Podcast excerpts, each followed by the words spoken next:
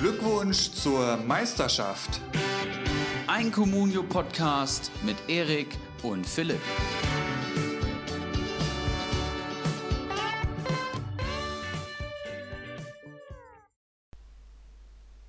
Glückwunsch zur Meisterschaft, Folge 32. Ericsson, alter Adler, Viva Düsseldorf, Viva dein Communio-Spieltag. Moin Philipp, auch herzliche Grüße von meiner Seite in die wunderschöne Fußballwoche. Ja, mein Communio-Spieltag am Wochenende war ehrlich gesagt dürftig. Kommen wir, glaube ich, später nochmal zu. Nicht das äh, abgeliefert, was ich mir erhofft hatte, vor allem mit der Kramaric-Verpflichtung. Das hat überhaupt nicht funktioniert. Aber Dienstag äh, DFB-Pokal mit meinem Bruder gegen Leipzig, von mir prognostiziert, haben wir die Ratten da aus dem Pokal gekegelt. Mit einem überragenden Philipp Kostic, der jetzt am Wochenende genau da weitergemacht hat, wo er am Dienstag aufgehört hat. Das war eine sehr, sehr schöne Woche und ich bin froh, wieder mit dir hier zu sitzen. Wie lief es bei dir? Ja, viel Licht und Schatten bei mir. Ähm, auch da werden wir gleich vielleicht nochmal genauer äh, drauf einsteigen hatte ja unter anderem auch eine schwache Frankfurter SGE da am Freitag prognostiziert. Das ging natürlich schon wieder alles super los. Ähm, ich würde sagen, wir verweisen noch mal kurz auf unsere Facebook-Gruppe jetzt hier gerade am Anfang für alle die, die eh noch nicht dabei sind.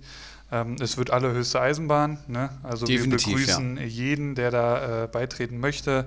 Nach wie vor wird da viel und vor allem auch gutes Communio-Wissen weitergegeben und auch nachgefragt. Also das gefällt mir nach wie vor sehr, sehr gut. Auch heute kam sehr viel vor der Folge. Wir versuchen das bestmöglich hier irgendwie mit einfließen zu lassen. Ähm, aber ich würde sagen, wir schauen erstmal auf den vergangenen Freitag. Oder willst du noch irgendwelche Worte zur, zum Pokal vorher verlieren? Auch das hatten wir ja noch nicht so thematisiert.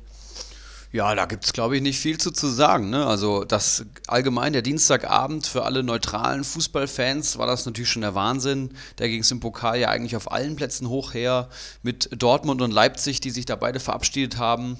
Eher unerwartet, muss man auch schon sagen. Und du als Bayern-Fan, ja, wie hast, du, wie hast du gesagt? Der spielt ja nicht mehr und hat trotzdem schon den Pokal gewonnen.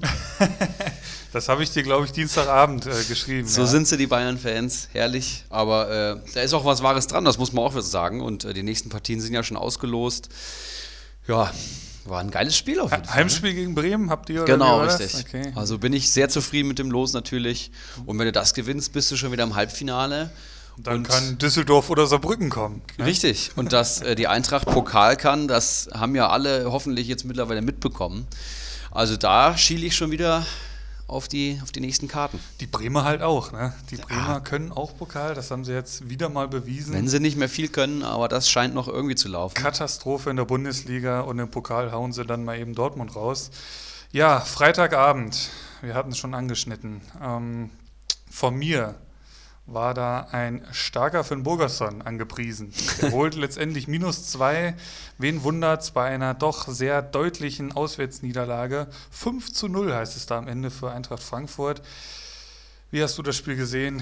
Wie, wen hattest du prognostiziert? Ging, hat, lief das bei dir besser? Du hattest, glaube ich, eine starke Frankfurter Mannschaft ähm, ja, angekündigt. Da hatten wir ja letzte Woche so ein bisschen gegensätzliche Meinungen zu der aktuellen Form der Eintracht. Und ich habe gesagt, äh, die guten Ergebnisse sind jetzt aktuell wieder da, täuscht natürlich über das eine oder andere hinweg.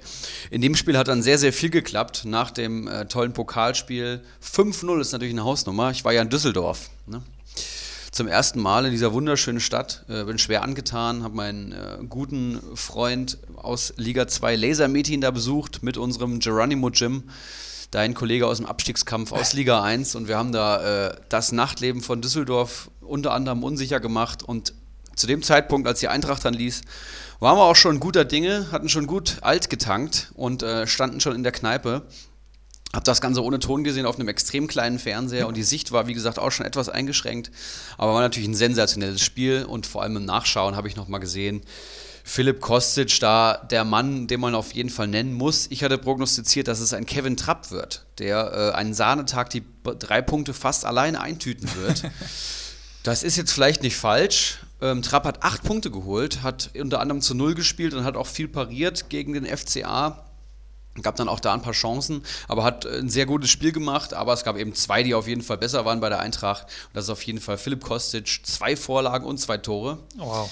Das ist wirklich der Wahnsinn. Und ähm, Tim, Timothy Chandler, den man hier nochmal äh, nennen muss. Der Mann spielt mittlerweile in unserem 4-2-3-1 rechts außen beziehungsweise im rechten Mittelfeld und äh, ja, macht da richtig gute Spiele ne? und hat jetzt vor allem das Tore schießen im Alter von 29 Jahren für, für sich entdeckt. Auch davon gerne mehr. Überrascht gerade so ein bisschen, aber die Eintracht auch mit sehr, sehr guten Spielen jetzt in der Rückrunde, das, auch das überrascht mich in der Form und äh, ja, kann gerne so weitergehen. Ne? Ja, gerade Chandler von mir ja nicht so stark geredet worden letzte Woche. Ähm, und prompt macht er dann Doppelpack, Note 8,9, 21 Punkte. Mhm. Also alleine die beiden Personalien haben die SG Nuna ja ganz weit nach vorne gebracht bei uns in der Liga. Ähm, ja, Augsburg Totalausfall. Ähm, du hast den tra starken Trab angesprochen. Die Chancen, die sie hatten, wurden dann stark gehalten. Ja, mein Kubek, mein Udokai, minus zwei, minus vier Punkte. Da ging das am Freitagabend schon wieder super los, wie ich das äh, die letzte Zeit halt auch schon so kenne. Ähm, ja, ich würde sagen, wir schauen auf den Samstag, der von den Partien her jetzt eigentlich gar nicht so spannend klang. Es war jetzt auch nicht so viel Spitzenfußball geboten, das kann man, denke ich mal, schon ganz klar so sagen. Es geht los mit Freiburg gegen Hoffenheim. Da habe ich ja deinen Kramaric ganz groß angekündigt, der dann, ich glaube, mit Leistenproblemen gar nicht dabei war, wenn ich richtig informiert ja, bin. Ja, richtig. Ähm, 1 zu 0 gewinnt das Ding, die, äh, die Freiburger gewinnen das durch einen Elfmeter, den Waldschmidt äh, sicher verwandelt. Ja, wie lief es bei dir? Wen hattest du da angepriesen? Ich habe tatsächlich prognostiziert, dass Freiburg das Ding 1-0 gewinnen wird und ein starker Schwolo mit über fünf Paraden die Kiste des SCF Frau, äh, sauber hält. Und da würde ich mal sagen, habe ich das exakt richtig getippt. 100 Punkte. Ja, tatsächlich. Schwolo holt 10 Punkte, wird ja mehr oder weniger Man of the Match. Hat insgesamt, glaube ich, sieben Paraden dem Spiel gehabt und äh, ja, ganz starke Punkte für mich und damit exakt richtig getippt. Um nochmal auf die Konferenz zu kommen, wie es, äh, ich möchte es mit den Worten von Geronimo Jim ausdrücken, die uninteressanteste Konferenz seit langer Zeit und da sollte er recht behalten. Ich fand vor allem die erste Halbzeit stinklangweilig. Ja. Ne, also wenn man da nicht Comunio-Manager ist und dann ein paar Spieler in den Spielen hätte, dann hätte man wahrscheinlich ausgeschaltet. Aber ja, gab ja dann doch ein paar Tore. Machen wir weiter mit Wolfsburg-Düsseldorf. Das nächste Spektakel. Das nächste Spektakel. Es war natürlich dann schwierig, in Düsseldorf eine Kneipe zu finden, wo äh, nicht Wolfsburg-Düsseldorf übertragen wird, sondern eine Konferenz. Daran sind wir kläglich gescheitert. wir haben dann auf, dem ja, auf Leinwand Wolfsburg-Düsseldorf mehr oder weniger geschaut und auf dem kleinen Fernseher daneben dann die Konferenz. Ähm, da hat mir Düsseldorf vor allem in der ersten Halbzeit gut angefallen äh, gefallen und Wolfsburg in der zweiten Halbzeit in Unterzahl. Ich habe ja prognostiziert, dass der Rösler-Effekt weiter eintreten wird und Stöger und Berisha starke Spiele machen werden. Stöger hat jetzt vier Punkte geholt. Da würde ich jetzt nicht sagen, dass das ein Wahnsinnstag war. Ähm, war ist trotzdem ein wichtiger Mann für die Mannschaft, das merkt man schon, dass er wieder da ist. Ähm, aber im Endeffekt hat mir Mimedi am besten gefallen, muss ich sagen, der das Tor da vorbereitet hat und vor allem bei Wolfsburg, die sich tatsächlich mit elf Mann schwerer getan haben als mit zehn Mann in der Offensive, ja, das belebende Element war, würde ich sagen. Ja, der Rösler-Effekt, letzte Woche angekündigt, jetzt mit einem 1-1 gegen Wolfsburg. Ich denke auch, äh, Mimedi hat mir sehr gut gefallen. Äh, Pograsic oder sowas. Von Gracic heißt er, glaube ich. Ja. Irgendwie sowas. Minus neun Punkte hat er natürlich einen Bärendienst der Mannschaft erwiesen. Eine saudämliche rote Karte. Auf Düsseldorfer Seite war natürlich Man of the Match äh, Zimmermann mit zwölf Punkten.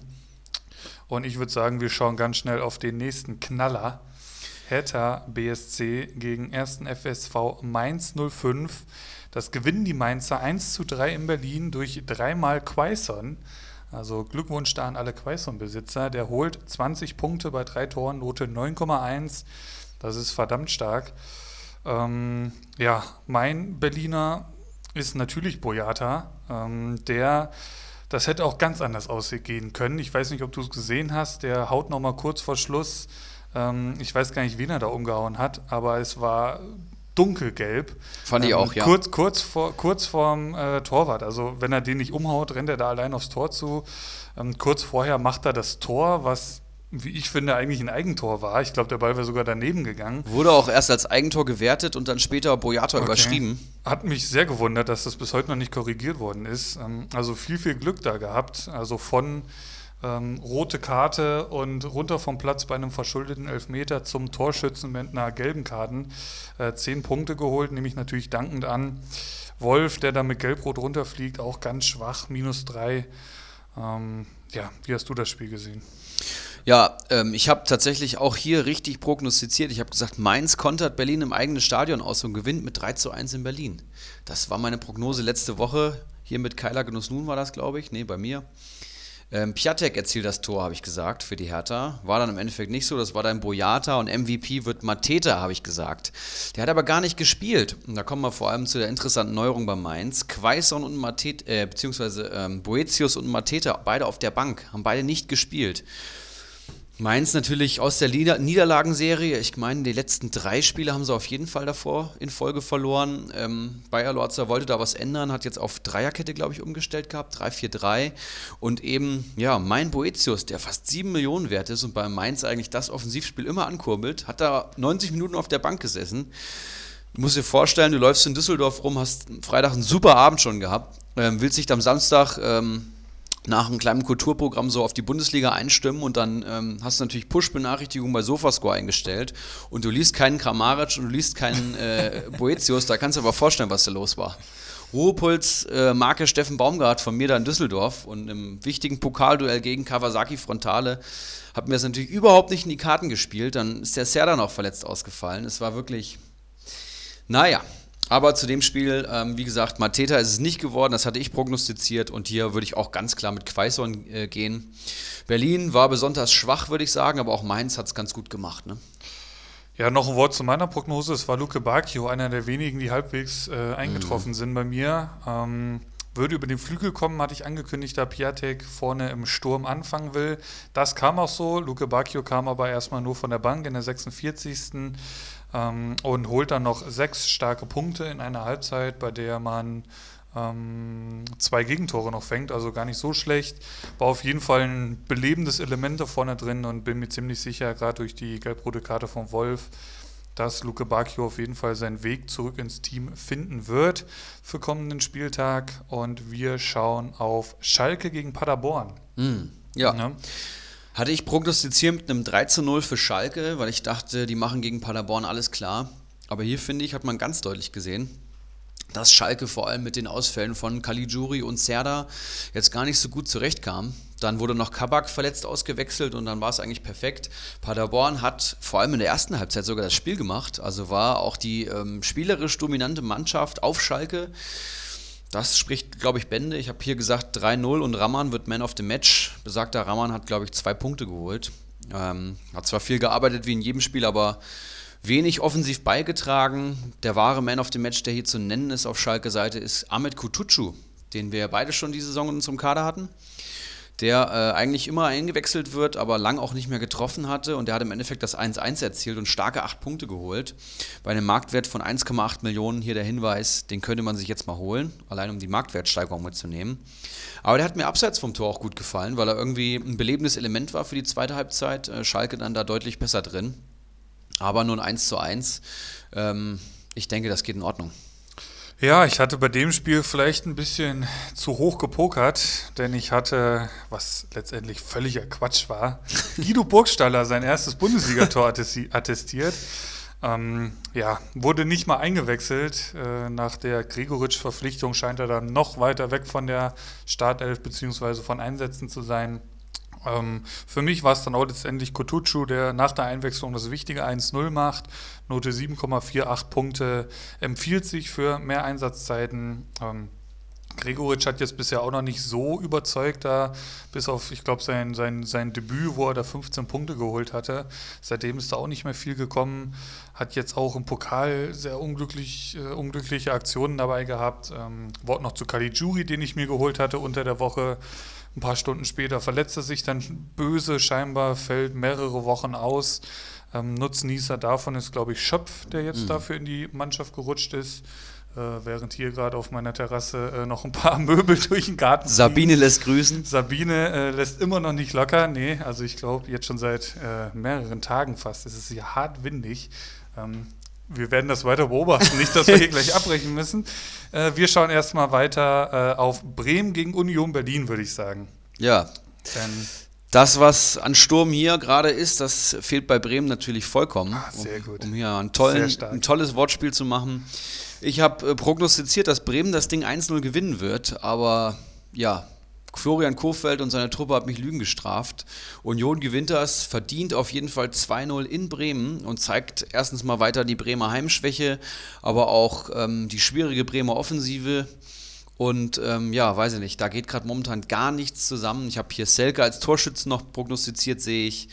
Das war natürlich gar nichts. Äh, mein Man of the Match ist Lenz, der ein extrem guter Zweikämpfer ist, der ähm, davor die Woche gegen Dortmund schon gut gepunktet hatte und ähm, jetzt sogar ein Tor vorbereitet hat. Also das Linksverteidiger-Pendant zu, zu Trimmel ist das dann.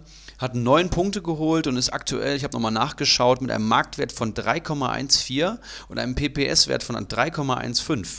Eine richtig, richtig gute Kaderergänzung und ist so ein typischer Spieler, der zeigt, dass auch Newcomer aus der zweiten Liga in der Bundesliga richtig gut punkten können.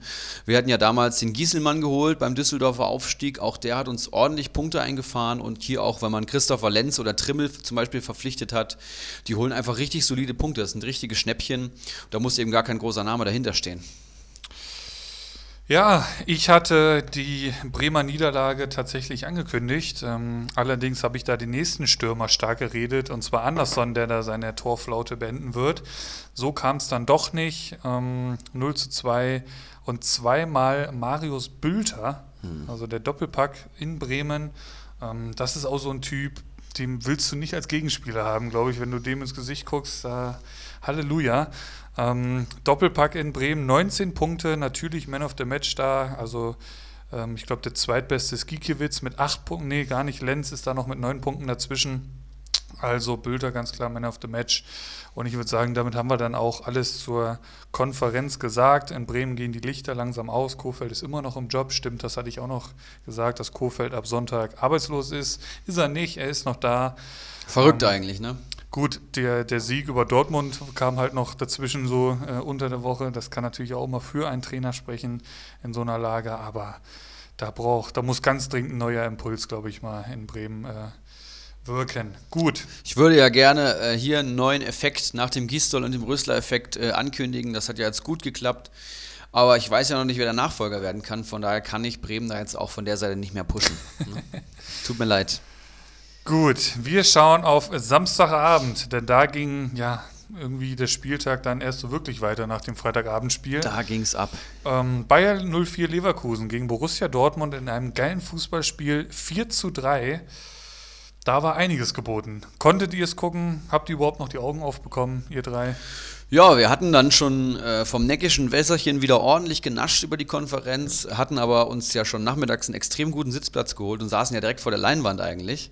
Und da wurde natürlich Dortmund gegen Leverkusen äh, gezeigt. Der Irish Pub hat sich kräftig gefüllt und wir hatten noch ein paar Dortmund-Fans bei uns am Tisch die äh, völlig konträre Meinungen zu mir hatten. Und Geronimo Jim und Lasermeeting sind ja auch eingefleischte Dortmund-Fans. Der eine im 49ers-Pulli, der andere, glaube ich, sogar im Dortmund-Outfit und dann dieses wunderbare Spiel geschaut. Ich habe es sehr genossen. Ne? Ihr könnt euch vorstellen, wie die Dortmund-Fans im Endeffekt drauf waren. Dann hat man noch so einen Kollege am Tisch, als das 4-3 äh, dann für Leverkusen gefallen ist, der ist vollkommen durchgedreht. Seine Freundin daneben hat dann da vor die Wand geschlagen. Also das kann ich dann auch nicht äh, nachvollziehen. Können die anderen bestimmt auch noch was zu sagen, aber ähm, ja, war ein Wahnsinnsspiel. Ne? Ich hatte Jaden Sancho angekündigt mit einem Tor und zwei Vorlagen. Das war im Endeffekt ein Griff, in, Griff ins Klo. Ähm, und ich würde sagen, Kevin Volland ist mit seinen zwei Buden und 15 starken Punkten hier mein Man of the Match. Ist halt ein Spieler, der auch in den wichtigen Spielen tatsächlich immer da ist. Das ähm, haben nicht so viele Stürmer. Es gibt ja viele Stürmer, die immer so ein bisschen ab, abtauchen. Ich will jetzt gleich nicht den Namen Werner nennen, der kommt ja später noch. Und Volland hat damit jetzt auch die 100-Punkte-Marke geknackt und ist, denke ich mal, auch seit Jahren eigentlich eine Konstante in der Bundesliga. Das kann man hier schon nochmal sagen. Ja, als Dortmund-Fan muss man echt stark sein diese Saison. Also das ist echt unfassbar. Wie viele Führungen haben die unter Favre jetzt schon aus der Hand gegeben? Also das ist ja auch kein Zufall mehr. Ähm, Traumtor von Chan kann man definitiv erwähnen. Ähm, Hummels trifft nach, gefühl, nach gefühlter Ewigkeit mal wieder das Bundesligator. Das ging ja in München damals schon los. Da war er äh, mehr oder weniger ein Chancentod. Jetzt hat er es endlich mal wieder hinbekommen. Ähm, aber für mich am doch positivsten aufgefallen ist mein Rafael Guerrero, den ich mir eigentlich nur ins Team geholt hatte, um ein bisschen auf eine Marktwert, äh, Marktsteigerung zu spekulieren. Das hat auch soweit ganz gut funktioniert, aber ich werde ihn definitiv weiter im Kader halten, weil er mir sehr, sehr gut gefällt. Note 7,6, ein Tor, 10 Punkte Der ist fast fehlerlos im Zweikampf und im Passspiel. Äh, ist da zusammen mit Sancho eine brandgefährliche linke Seite, hat aktuell ganz klar die Nase vor Schulz, ähm, der ja im Pokal dann äh, anfangen durfte. Und ähm, bei einem aktuellen Marktwert von 10,8 Millionen ist er natürlich auch schon äh, eine Hausnummer, aber ähm, Guerrero hat mir da definitiv in diesem Spiel gezeigt, dass ich ihn doch noch etwas halten sollte. Ja, der hat mir ähm, in den letzten Wochen auch gut gefallen und da hast du einen sehr, sehr guten Transfer gelandet. Schulz da vollkommen abgemeldet und Guerrero ist halt auch irgendwie ein Spieler, der sowohl offensiv als auch defensiv Stabilität reinbringt. Ne? Also das ist wichtig für den Stil, äh, Spielaufbau, aber auch für die Defensive. Mein Hakimi, ich glaube, in den letzten fünf Spielen sieben Punkte geholt auf der rechten Seite. Ähm, nicht in Form leider. Da ist Guerrero schon der deutlich aktivere. Und äh, genauso Rätsel, wie mir die Bremer Offensive aufgegeben hat, gibt mir die Dortmunder Defensive auf. Also Akanji fand ich wieder völlig daneben. Fände ich ganz schwierig. Ja. Und wenn du drei Tore gegen Bremen kassierst, das sagt ja eigentlich schon alles aus. Dann müssen ja eigentlich schon alle Alarmglocken angehen. Ähm, dann kassierst du natürlich gegen Bayer ähm, auch drei oder sogar vier. Und ähm, ja, die Offensivprobleme scheinen es bei Dortmund nicht zu sein. Ne? Vielleicht hätte man, gut, Haaland ist schon ein sehr, sehr guter Transfer, aber vielleicht hätte man in Defensive auch noch was machen müssen. Ein Diallo wurde da vor der Saison verkauft, habe ich mich noch dran erinnert. Ne? Starker Innenverteidiger, denke ich auch. Dass sie dann den losgelassen haben und die anderen behalten haben, verstehe ich so auch nicht. Und ähm, was man auch noch sagen muss, ja. Favre ist ja wirklich ein guter Defensivtrainer. Ne? Der hat ja auch Gladbach und Hertha damals vor allem defensiv extrem stabilisiert. Gladbach vom, von der Abstiegsmannschaft in die Champions League geführt. Das ist eigentlich dem Mann seine Kernkompetenz, weil er irgendwie sehr detailversessen ist. Klar, der menschlich seine Schwächen, aber ähm, wenn Favre das nicht gut hinbekommt, dann muss am Kader wahrscheinlich auch schon ganz schön viel falsch laufen. Und er hat ja selber jetzt irgendwie auf der PK noch gesagt, dass er äh, teilweise nicht weiß, was er noch machen soll. Es hat schon so ein bisschen nach Verzweiflung ge äh, geklungen. Wahrscheinlich wird da alles Woche für Woche besprochen und dann kommen doch wieder so billige individuelle Fehler, wie der zum Beispiel von Akanji dazu. Ja, und dann verlierst du halt so ein Topspiel. Ne? Bayer pirscht sich weiter ran, kann man auch mal sagen. Ne, die machen in den letzten Wochen mhm. einen sehr guten Job, trotz einiger Ausfälle. Gefällt mir sehr gut. Und ähm, ja, Dortmund kann wahrscheinlich noch froh sein, dass Bayern Leipzig nur 0-0 gespielt haben. Ansonsten Sehe die Welt noch düsterer aus. Die haben 32 Gegentore. Das ist genauso viel wie beispielsweise Union Berlin auf Platz 11. Ähm, mal zum Vergleich, Eintracht Frankfurt hat 31. Also das ist echt schon, du schießt drei Auswärtstore und nimmst doch nichts mit. Also das ist echt schon hart. Ähm, und auch wieder die Art und Weise, wie das zustande gekommen ist. Das waren ja nur wenige Minuten da zwischen den, äh, zwischen 3-3 und 4-3. Und dann stehst du da auf einmal mit leeren Händen. Das ist echt schon ja, Slapstick. Ähm, dann sollte es eigentlich weitergehen mit dem Supersonntag. Ich hatte echt Bock drauf. Ich hatte auch richtig Bock drauf. Verdammt ja. nochmal. Und dann ähm, müssen die leider Gladbach gegen Köln absagen, was auch enorme Auswirkungen auf einige Communio-Manager und nicht zuletzt auch unseren Pokalwettbewerb hat. Mhm. Ähm, wie das Ganze letztendlich gehandelt wird, gibt es da jetzt schon eine Vereinbarung bei uns. Ja, der ähm, Bolek ist ja der Organisator unseres Pokals. Das haben wir letzte Woche auch gar nicht angekündigt, ähm, dass der Pokal in die nächste Runde geht. Kommen wir vielleicht gleich noch drauf, äh, wie der ausgegangen ist. Ich würde sagen, wir machen kurz den Spieltag zu Ende ja, genau, und dann knallen wir das, so. wir das dazwischen. So. Ähm, dann hatten wir, wir sind übrigens schon äh, früher in Zug gestiegen, weil wir das Spiel noch nicht gucken könnten, damit wir wenigstens Abend noch Bayern-Leipzig gucken konnten. Ja, das Topspiel am Sonntag, das, was alle von Dortmund und Bayer erwartet haben, ist dann ja, nicht eingetreten für das Spiel, kann man so sagen. Ich habe äh, einen Teil der ersten Halbzeit verpasst und habe es dann zu Ende geschaut. In der ersten Halbzeit fand ich Bayern deutlich besser, in der zweiten Halbzeit fand ich Leipzig besser, muss ich schon sagen. Und ich hatte ein 2-2 getippt, damit der Meisterschaftskampf weiter spannend bleibt. Und das kam im Endeffekt indirekt so, es war dann 0-0. Dadurch ist der Meisterschaftskampf schon spannend geblieben, auf jeden Fall, weil alles so ein bisschen noch näher zusammengerückt ist. Man of the Match habe ich angekündigt, Timo Werner, war natürlich gar nichts. Wieder abgetaucht, wie ich finde, in so einem wichtigen Spiel. Weiß ich nicht, irgendwie läuft es da gar nicht. Und ja, ein so ein Riesending hat er halt gehabt, ne? Ja, kann man machen, oder? Am, äh, den muss man machen in Sehe so einer Situation. So. Ähm, aber ja, auch München große Chancen gehabt an Goretzka, das Ding erinnere ich mich noch, den muss er genauso machen. Den hält Gulaschmann überragend, der sechs Punkte holt. Ähm, ja, aber für mich, Man of the Match war ein bisschen Konrad Leimer, auch wenn sich das so punktetechnisch gar nicht so auf sein äh, Punktekonto ausgewirkt hat. Der holt null Punkte. Gelbe Karte, eine frühe gelbe Karte gesehen. Nach ein paar 30 Minuten ähm, auch nur eine ganz schwache Zweikampfquote und zwar liegt die bei 35 Prozent. Hm. Gespielte Pässe nur 34, davon gingen auch noch 10 zum Gegner. Ähm, 55 Ballkontakte, also zum Vergleich, Thiago hatte 116. Aber trotzdem hat mir ja, imponiert, wie der ähm, trotz der gelben Karte gespielt hat. Er musste viel, viel Laufarbeit verrichten, viele Zweikämpfe führen und hat sich da nichtsdestotrotz sehr clever, finde ich, angestellt. Äh, eben wegen dieser gelben Karte. Also ich dachte, der macht diese 90 Minuten, bringt er auf keinen Fall zu Ende, wird vorher ausgewechselt oder fliegt mit Rot runter.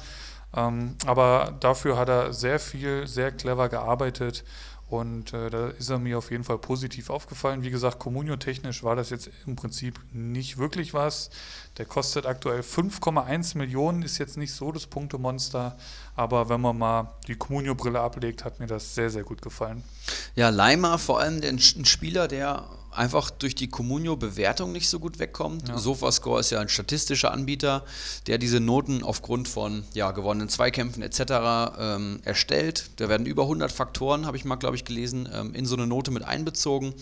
Und die Wichtigkeit von einem gewonnenen Zweikampf wird jetzt nicht so wirklich abgebildet. Das heißt, Leimer ist vielleicht auch mal jemand, der mal einen Zweikampf verliert, aber dafür läuft dann Raum eben wieder zu. Ne? Oder schenkt diesen Zweikampf ab, nur um dann wieder an der Kette zu kommen oder so. Das heißt, eine Wichtigkeit von einem gewonnenen Zweikampf, weil da hat er echt manchmal so als letzte Rettung mit Upamecano ähm, da noch was abgeräumt. Das wird dann eben nicht so wirklich bewertet und der kommt auch punktetechnisch echt nicht gut weg, obwohl er eine Wahnsinnssaison spielt, das muss man auch mal sagen. Ich will noch meinen äh, Man of the Match nennen, das war natürlich Dayo Upamecano.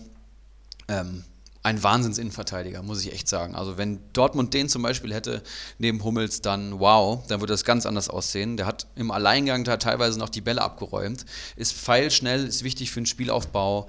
Neun Comunio-Punkte geholt, ähm, hatte auch eine Aktion drin, wo ich sagen muss, okay, krass, ähm, hätte ich ihm jetzt nicht zugetraut, aber gleich in der nächsten Szene hat er es dann wieder wettgemacht.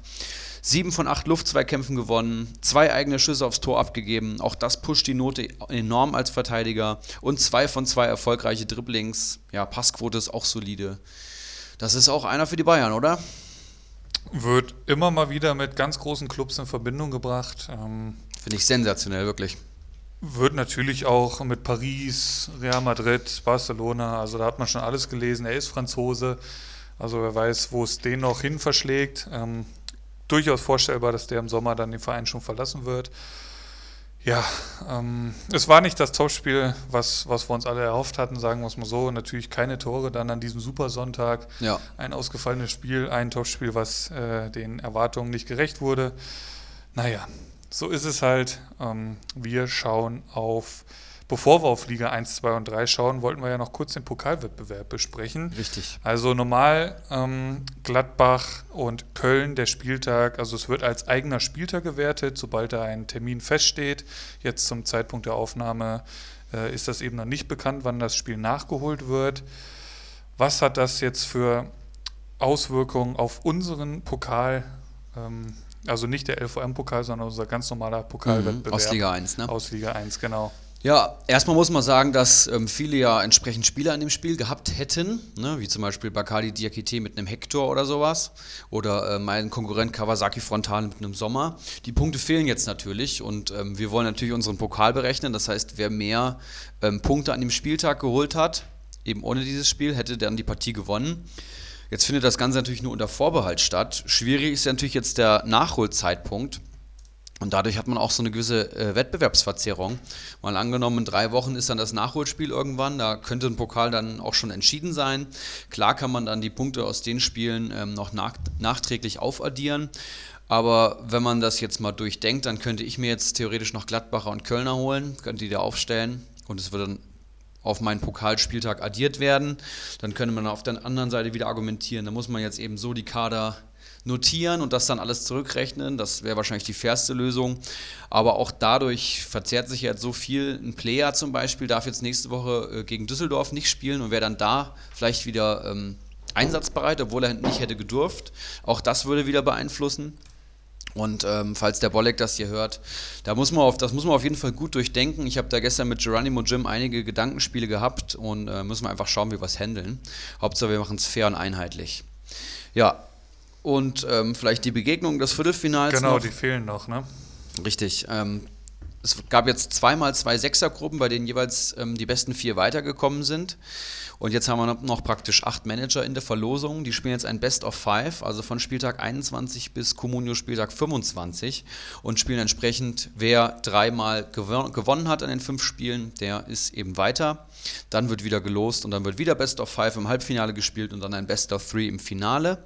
Die Paarungen sind Bakadi Diakite gegen Kopfballongeheuer. Hier konnte Bacardi 24 zu 19 unter Vorbehalt gewinnen. SG Nun gegen Brillandinho 74 zu 21. SG Nun einen Wahnsinnsspieltag gehabt, kommen wir gleich noch drauf. Kawasaki Frontale schlägt mich, Ibras Eriksson, mit 40 zu 27. Kramaric und Serda haben mir da gefehlt. Das tut natürlich richtig weh, so eine Auftaktniederlage. Aber auch der Ninjo Naminyu verliert äh, 35 zu 22 gegen den W, der sich da aus dem Abstiegskampf mit einem richtig guten Spieltag erstmal 1-0 in Führung bringt. Ja, Ergebnisse, wie gesagt, unter Vorbehalt. Ähm, kann noch was draufgerechnet werden. Wir müssen noch schauen, wie wir es handeln. Jede Variante hat Vor- und Nachteile, aber wir sollten es irgendwie fair machen. Wir schauen auf die Spieltagstabelle des 21. Spieltages bei der stärksten Kommunio-Liga der Welt. Mhm. Und zwar gewinnt diesen Spieltag die SG nun mit unfassbaren 74 Punkten. Verdammt nochmal, ist das stark. Da brauche ich Wochen für, um diese äh, Punktzahl in, nach Hause zu holen. Kostic im Team, einen Höhler im Team, der hat fünf Punkte geholt, einen Chor im Team, der hat sieben Punkte geholt, Subotic fünf, Lars Bender zwölf, Chandler 21, Knoche drei. Ein Torwart hat er nicht mal. Also das ist echt ein, da lief viel zusammen bei der SG Nun, 74 Punkte und damit natürlich souveräner Spitzenreiter vor Kawasaki Frontale, Platz 2 mit 40 Punkten. Hat zum Beispiel einen Sommer im Tor, der fehlt natürlich noch komplett, aber ein Heinz mit 7, ein Eihahn mit 2, ein Schlotterbeck mit 5, ein äh, Stöger, der mehr und mehr in Fahrt kommt, holt vier Punkte, Höfler sieben Punkte. Also das ist gar nicht jetzt so der eine, der ihn da so rausreißt, ein Walsch mit vorne mit acht, ein Niederlechner mit vier, sondern da punkte die ganze Truppe stark. Ähm, Leider. Habe ihm auch, glaube ich, keine Prämien für äh, Spieler der Woche überwiesen. Also ist immer ein gutes Zeichen vor unserem Drittplatzierten, der W mit 35 Punkten. Nübel im Tor, vier Punkte. Dann der Zimmermann eben schon angesprochen mit zwölf Punkten. Das haut natürlich gut rein. Upamecano eben schon Thema gewesen, neun Punkte. Dann ansonsten ähm, vorne drin ist es dann noch Kotucu mit acht Punkten, der ihn da auf Platz drei hieft. Ja, Eskinun, Kawasaki und der W sind hier Platz 1 bis 3 und die sind alle noch im Pokal äh, drin. Das heißt, die gehören ja unter den, gehören und zu den besten acht Managern der aktuellen Pokalsaison und die sind auch schon im richtigen Modus, im Pokalmodus nämlich. Ja, und gehen da alle drei in Führung, ne? Mit ziemlich guten Spieltagen. Unsere Top-Punkter, Danino, Naminho und Bacardi Diakite, ja, nicht so richtig abgeliefert den Spieltag. Naminho mit Werner und Lewandowski jetzt im Sturm, ne? Da willst du alles andere als 0-0 in so einem Spiel, aber passiert. Ja, und da geht es dann munter weiter. Du bist eher unten gelandet. Die letzten hier vielleicht nochmal genannt: Kopfballongeheuer mit 19, Manimo mit 18, dann Bolek und Ulrich haben mit 17 Punkten. Unser letztplatzierter Sir Henry Mafke mit 15 Punkten und Geronimo Jim, mit dem ich das Wochenende verbracht habe, Spieltagsletzter mit 12 Punkten. Und der Abstiegskampf in Liga 1 war natürlich auch bei uns äh, mehrfach Thema. Und ähm, das sind natürlich Spieltage, die müssen anders ausgehen. Ne? Ihr habt äh, gute, gute Wochen gehabt, jetzt die letzten zwei, würde ich sagen, und jetzt wieder so ein Spieltag. Wie ist das einzuordnen? Also ich hätte gedacht, ähm, also dass ich überhaupt eine zweistellige Punktzahl erreiche, hielt ich am Freitagabend noch für ausgeschlossen. Ich bin in den Spieltag gegangen nach diesem Caligiuri-Ding, was mich bis ins tiefste Mark getroffen hat, diese Verletzung. Das muss ich mal ganz klar so sagen. Also ich war geschockt. Also es war ein Schockzustand, wo ich den Mann da in die Kabine humpeln habe sehen. Dann geht das am Freitagabend los mit einem Kubek minus 2 und einem Udokai minus 4. Ja, da rennst du erstmal sechs Punkten wieder in meiner aktuellen Situation hinterher. Denkst dir so, wer zum Teufel soll bei mir im Kader eigentlich sechs Punkte an diesem Spieltag holen? Ähm, ja, das Boyata-Glück habe ich eben schon angesprochen, dass der dann zehn Punkte holt, ist ein Witz. Das muss man halt echt mal so sagen. Ähm, und natürlich auch glücklich. Isibue fehlt mir noch. Ähm, Guerrero dann mit dem Treffer reißt mich natürlich auch nochmal ordentlich raus. Ein Shahin hat gar nicht gespielt, ein Gregoritsch spielt scheiße, ein G nach seiner Verletzung kommt irgendwie noch gar nicht so äh, zum Zug und ein Bebu, den ich mir auch unter der Woche geholt habe, holt dann auch nochmal zum Glück drei Punkte. so letztendlich 17 Punkte bin ich eigentlich sehr zufrieden nach diesem Start. Das muss man ja ganz klar mal so sagen. Auch wir haben ja nachher noch das Thema Abhängigkeit von einer Mannschaft. Mhm. Da war ich immer sehr Augsburg abhängig in, in letzter Zeit. Ähm, generell eigentlich schon die ganze Saison. Jetzt habe ich nur zwei Spieler, was eigentlich schon recht wenig für meine Augsburger Verhältnisse sind. Ähm, und die holen mir dann gerade an diesem Spieltag minus sechs. Ja, schwierig, schwierig. Wie hat es Geronimo Jim so aufgefasst? Hast du da irgendwelche Stories aus nächster Nähe? Ja, er ist natürlich auch überhaupt nicht zufrieden gewesen, hat dann noch einige Laien äh, mit Bakadi Diakite abgeschlossen, aber hat natürlich auch den Akanji gehabt, ne? minus ein Punkt. Und ansonsten haben eigentlich alle seine Leistungsträger, will ich jetzt mal in Anführungszeichen sagen, ich finde, er hat nicht den besten Kader, ähm, auch nicht gut gepunktet. K1 da im Sturm von Freiburg 4 Punkte, Eggestein 2, der geliehene Barrero 3, Mali hat er sich geliehen, holt 0 Punkte, Bender holt 2 Punkte und Zingerle auch nur 2. Sprich, äh, Kwon bzw. K1, bester Punkter mit 4 Punkten. Das sagt, glaube ich, alles über den Kader aus. Das ist eben auch ein Kader, der da vollkommen verdient steht am 16. Platz, äh, aber auch der Mannschaftswert von 52,79 Millionen zeigt auch, glaube ich, schon an, dass er auf jeden Fall noch einer der besseren Kader da unten hat. Herr Wanner zum Beispiel rutscht ja jetzt auch wieder in erreichbare Nähe so langsam. Ähm, ihr macht ja schon gut, das muss man auch schon sagen, zumindest für die letzten drei Spieltage. Auch ein Icarus ist dann nur noch 40, 50 Punkte weg von euch beiden. Ähm, er hat sich auf jeden Fall nicht aufgegeben und er will auch natürlich auch nicht absteigen. Ne? Die haben halt alle mehr Punkte geholt wie wir. Das ist halt. Das stimmt. Äh, das, wir schauen kurz auf die Gesamttabelle. Sir Henry Mafke Platz 18, 363 Punkte. Davor dann ich mit 397. Davor Geronimo Jim 415 und dann ist halt da schon diese kleine Lücke auf Icarus. Der hat 451 Punkte. Das ist das rettende Ufer. Da wollen wir alle hin. Ähm, Herr Wanner, du hast es angesprochen, der im Moment so ein bisschen durchgereicht wird, nur einen Punkt vor Icarus, also der ist äh, definitiv im Abstiegskampf angekommen. Und äh, kurzer Blick nach oben, da tut sich natürlich nicht viel. Bacardi bleibt erster, 795 Punkte vor Danino 759. Das sind so die beiden, die das Titelrennen unter sich ausmachen werden. Dahinter dann Ibras Eriksson 638. Und da gab es dann einen Wechsel dahinter. Platz 4, ja. die SG Nun die ist da äh, am Vorpreschen. Nur noch wenige Punkte, drei Punkte hinter Ibras Eriksson sind das nur noch. Ja. Also die holt der Kostic ja in, in zehn Minuten rein, wenn er so weitermacht. Ähm, Kawasaki Frontale auf 5 und da ist dann Rocco 95 abgerutscht auf Platz 6 mit 600 Punkten. Ja, Eske nun, das haben wir glaube ich auch schon öfters gesagt, der fährt immer eine ganz interessante Taktik, die sich wenige trauen. Er verpulvert seine komplette Kohle in die richtigen Topstars der Bundesliga und äh, hält mit so mit den Jungs seit Jahren die Liga 1. Ist da gar nicht vom Selbstverständnis so, dass er mal äh, auf den Titel angreifen will, sondern möchte einfach äh, solide in der Liga mitspielen und sich am Spieltag ein bisschen freuen. Und wenn ich jetzt hier in seinen Kader wieder reinschaue und ich sehe hier Tyram, den hat er sich jetzt geholt, ein Höhler, ich sehe hier einen Kostic vor allem, der schon 131 Punkte geholt hat, Wahnsinn. Ich sehe hier Alaba, ich sehe Knoche, der letzte Woche getroffen hat, ein Chandler, der jetzt schon bei 63 Punkten steht, ein Lars Bender, ein Subotic, der hat letzte Woche, glaube ich, auch getroffen. Und das reicht dann dicke, ne? Also er ist hier viertbester in unserer Liga, Mannschaftswert solide 60 Millionen, also auch um 20 Millionen gesteigert im Vergleich zum Anfang. Und ja, ähm, hat die Liga eigentlich jetzt schon gehalten, kann man schon so fast ja. sagen mit dem Kader. Und äh, herzlichen Glückwunsch, kann man da nur sagen. Und schiebt sich damit von Platz 6 auf, ja doch, von Platz 6 auf Platz 4. Letzte Woche hat, glaube ich, Reus noch in der Mannschaft gehabt. Der hat sich ja dann unter der Woche verletzt. Ja. Ich denke mal, dafür ist der Markus Thüram bei Ihnen genau, in den Kader 1 gekommen. Den hat er jetzt vorne drin. Ja, den, den, Spieltag hat er sogar noch ohne Tyram gespielt. Also das scheint jetzt erst die letzten Tage vonstatten gegangen zu sein. Der hat mit Pizarro, Höhler und Zulinski diesen Wahnsinnsspieltag geholt. Also echt Chapeau, ist genun. Ähm, ich sag mal, eine, ein ruhiges äh, Rückrunden-Dasein äh, bis zur großen Feier ist ihm gewährleistet auf jeden Fall. Ja, und dann schauen wir in die zweitbeste Liga der Welt, ähm, was da so abging. Wir haben natürlich in Liga 1 jemanden, der den Vogel abgeschossen hat. In Liga 2 gibt es das nur bedingt. Hier haben wir einen Spieltagssieger, der nennt sich Seppeltar und der möchte auch aufsteigen.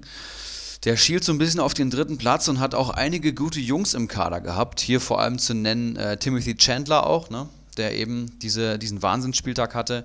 Aber auch ein Adams hat ein gutes Spiel gemacht oder ein Stöger hat vier Punkte geholt, Trapp hat acht Punkte geholt, macht dann im Endeffekt die 49 Punkte gesamt und damit der Spieltagssieg. Kader sieht so auf den ersten Blick auch ziemlich solide aus. Ob es ein Aufstiegskader ist, muss er in den letzten, nächsten Wochen auf jeden Fall äh, beweisen. Und wir haben im Vorgespräch schon geklärt, dass da jemand auf Platz 2 gelandet ist an diesem Spieltag, den wir da beide nicht erwartet hatten. Wer ist es, Philipp? Kommt sehr gut ins neue Jahr. Unser Dickelkarl holt 43 starke Punkte. Ich habe gerade mal so wieder in den Kader geschaut. Ähm, ein Guerrero im Kader, ein Steffen im Kader, ein Subotic, ein Kabak. Also das ist ein, eine runde Mannschaft, ein Zentner hinten im Tor, ein Roussillon, Mittelstädt. Also das sind alles Spieler, die sehr nah oder schon äh, an der Startelf dran sind. Tommy nicht zu vergessen. Ja, also ähm, war teilweise in der Hinrunde nicht so zu erwarten, dass er jetzt doch nochmal so zurückkommt. Das stimmt. Wir schauen gleich mal auf die Gesamttabelle. Vorerst ähm, möchten wir Platz 3 präsentieren, nur, nur zwei Punkte dahinter. Wakahara, mhm. der ja auch den einen oder anderen schlechteren Spieltag letztendlich äh, oder letztens zu verkünden hatte, ähm, ist jetzt bei glatt 500 Punkten. Vor äh, Prinz Watzlaw, der Vierter wird, langes Glied ein Fünfter, kurzer Blick nach unten. Rixelsberger wird 15. mit 13 Punkten, vor Krugbräu 12 Punkte, Keggy 5 und Ivan der Schreckliche 3. Es sind dann doch mittlerweile immer die ähnlichen oder gleichen Namen, die wir da äh, vorlesen am Montagabend. Ja. Wie siehst du die Situation unten in Liga 2? Ja, das ist, also El Tumor und Ivan der Schreckliche, die nennen wir eigentlich Folge für Folge hier, ja. ne, Philipp? Das muss man schon sagen. Das zieht sich auch schon durch die Hinrunde. Ich würde auch gerne über andere Namen sprechen, aber man muss einfach sagen, dass die beiden extrem viel falsch gemacht haben, das Communio-Handwerk hier völlig verfehlt haben. Wahrscheinlich hören sie den Podcast hier nicht. Sonst hätten sie vielleicht den einen oder anderen Tipp mal mitgenommen. Klar hatten El Tumor dann noch einen Skire oder einen Baumgartner oder auch einen äh, K1 im Kader oder einen Gulaschi sogar am Tor, aber das reicht eben nicht, ne? Also einfach nur vier gute Spieler im Kader haben, reicht meistens nicht, in Liga 1 schon gar nicht, in Liga 2 jetzt sogar auch nicht. Und ähm, da wird auch einfach wenig gemacht, um das zu ändern. Tipps werden anscheinend nicht irgendwie sich mal geholt, Meinung auch nicht. Ivan der Schreckliche weiß ich äh, aus persönlichen Gründen, dass der gerade andere, andere Baustellen hat als jetzt sein Communio-Kader. Spielt nur mit zehn Mann an ja. diesem Spieltag. Und ist ja jetzt auch schon auf den vorletzten Platz fast 100 Punkte weg. Ne? Und er müsste ja praktisch ähm, er müsste ja 15. werden, beziehungsweise 14. um nicht die Grillfeier zu machen. Und äh, das ist utopisch. Also er musste jetzt seinen momentanen Punktestand verdoppeln. Ich würde fast sagen, dass er das Kostüm an der Feier schon sicher hat.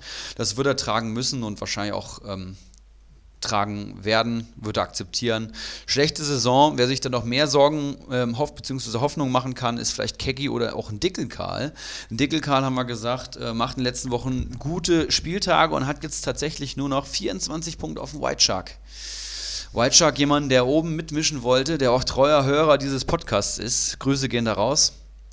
Ähm, ja, der ist jetzt hier mitten im Abstiegskampf, ne? Und der muss sich straffen, auf jeden Fall. Das sieht ganz, ganz eng aus. Die Tendenz ist da klar für Dickelkarl und wir haben noch einige Spieltage vor uns. Wir sind jetzt bei äh, Bundesliga-Spieltag Nummer 22, aka da kommen noch 14 Spieltage ins Haus. Und wenn das jetzt hier so weitergeht mit dem Kader, dann wird der White Shark hier klar noch unten abrutschen. Dann ist der White Shark nämlich 15. Selbst ein Keggy könnte auf die Anzahl der Spieltage noch ähm, vor ihn kommen. Ne? Der einen deutlich höheren Mannschaftswert hat und überlegt, äh, letzte Woche war er noch im Minus, der Keggy. Also da fehlen ja jetzt auch schon Punkte.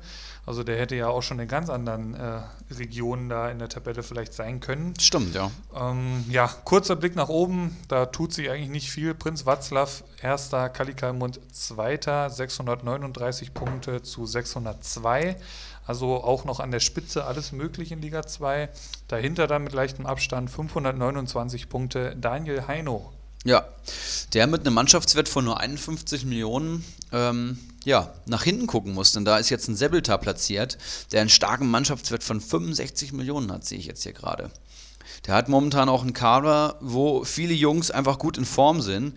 Wenn ich hier Mateta angucke, der zurückgekommen ist, ein Marc Uth, fast 8 Millionen wert, macht er gute Spiele bei Köln. So in Frankfurt eigentlich immer wichtig im Mittelfeld. Ein Grillitsch bei Hoffenheim, ein Adams ist direkt Stammspieler geworden. Stöger ist jetzt zurück. Chandler maximal in Form. Lenz habe ich jetzt hier äh, auch als mein Man of the Match ausgerufen. Auch der punktet immer solide. Ein Trapp ist jetzt wieder da. Also da waren viele Spieler dabei, die jetzt vor allem wieder fit sind und dann auch richtig zünden. Und das katapultiert den guten Mann eben weiter nach oben vorbei an Langes Glied, der ja auch mit aufsteigen will, aber auch dahinter. Ne? Sebeltar, Langes Glied, Wacker, Hara, Kalitos hat Ambitionen angemeldet und dann kommt auch schon der Olaf Mellberg, den ich ja als den Favoriten auf den dritten Platz auserkoren habe. Der liefert auch nur gefühlt jeden zweiten, dritten Spieltag. Das wird dann auch sehr, sehr eng. Wir schauen auf Liga 3. Da hat der Spieltag folgendes ergeben. Golson gewinnt den Spieltag mit starken 43 Punkten beim Mannschaftswert von 28 Millionen. Mhm. Schauen wir gleich nochmal an den Kader. Ortinho auf Platz 2, 38 Millionen, gemeinsam mit Stramboli. Der holt auch 38 Punkte. Also die drei Manager auf dem Treppchen. Kurzer Blick in Goldsons Kader. Trapp hinten drin, Trimmel, Plattenhardt, Zimmermann und Aaron Martin hinten in der Verteidigung. Mittelfeld liest sich dann Rudi, Kor, Abrashi, McKenny, Antwi Ajay und vorne Dongwong Ji, der Mainzer, der wie gesagt nach der Verletzung noch gar keine Rolle wieder spielt. Trotzdem äh, lässt sich Goldson davon nicht beirren, steht jetzt bei 87 Punkten, also das ist grundsolide. Und Ortinho und Stramboli teilen sich, äh, wie gesagt, Platz 2 äh, vor Örmel, der Knusprige, äh, der 34 Punkte holt. Ja, und wenn wir in Liga 3 mal so ein bisschen runtergucken in der Tabelle, sind immerhin 25 Manager, dann sehen wir hier vor allem erstmal From the Stone und Slatan AB, beide im Minus.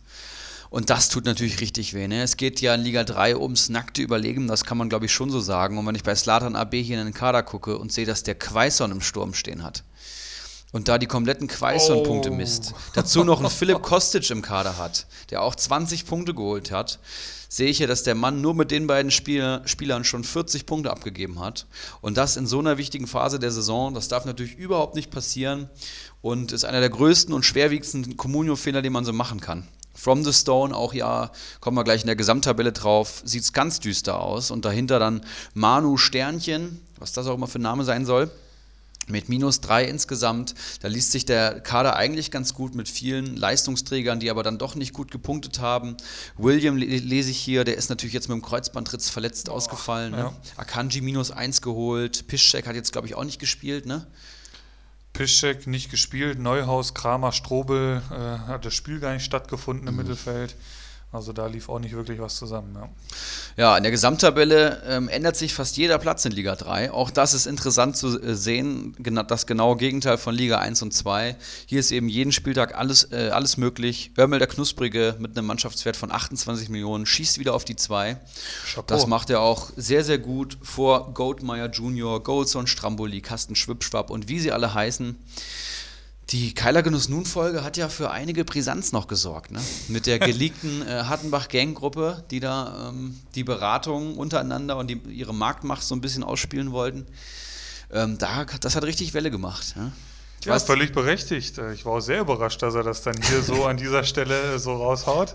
Ähm, ja, aber kann, kann der Community ja vielleicht auch nur gut tun. Äh, ein bisschen Diskussionsstoff äh, hat noch keinem geschadet. Ähm, da müssen sie halt durch die von außen kommenden. Ne? Ähm, ich denke, der Keiler Genuss hat es ja auch letzte Woche angesprochen. Die haben ja auch wesentlich mehr Erfahrung teilweise mit Comunio, das muss man ja ganz klar so sagen. Ähm, ich denke mal, das, das, das nimmt sich dann nicht viel.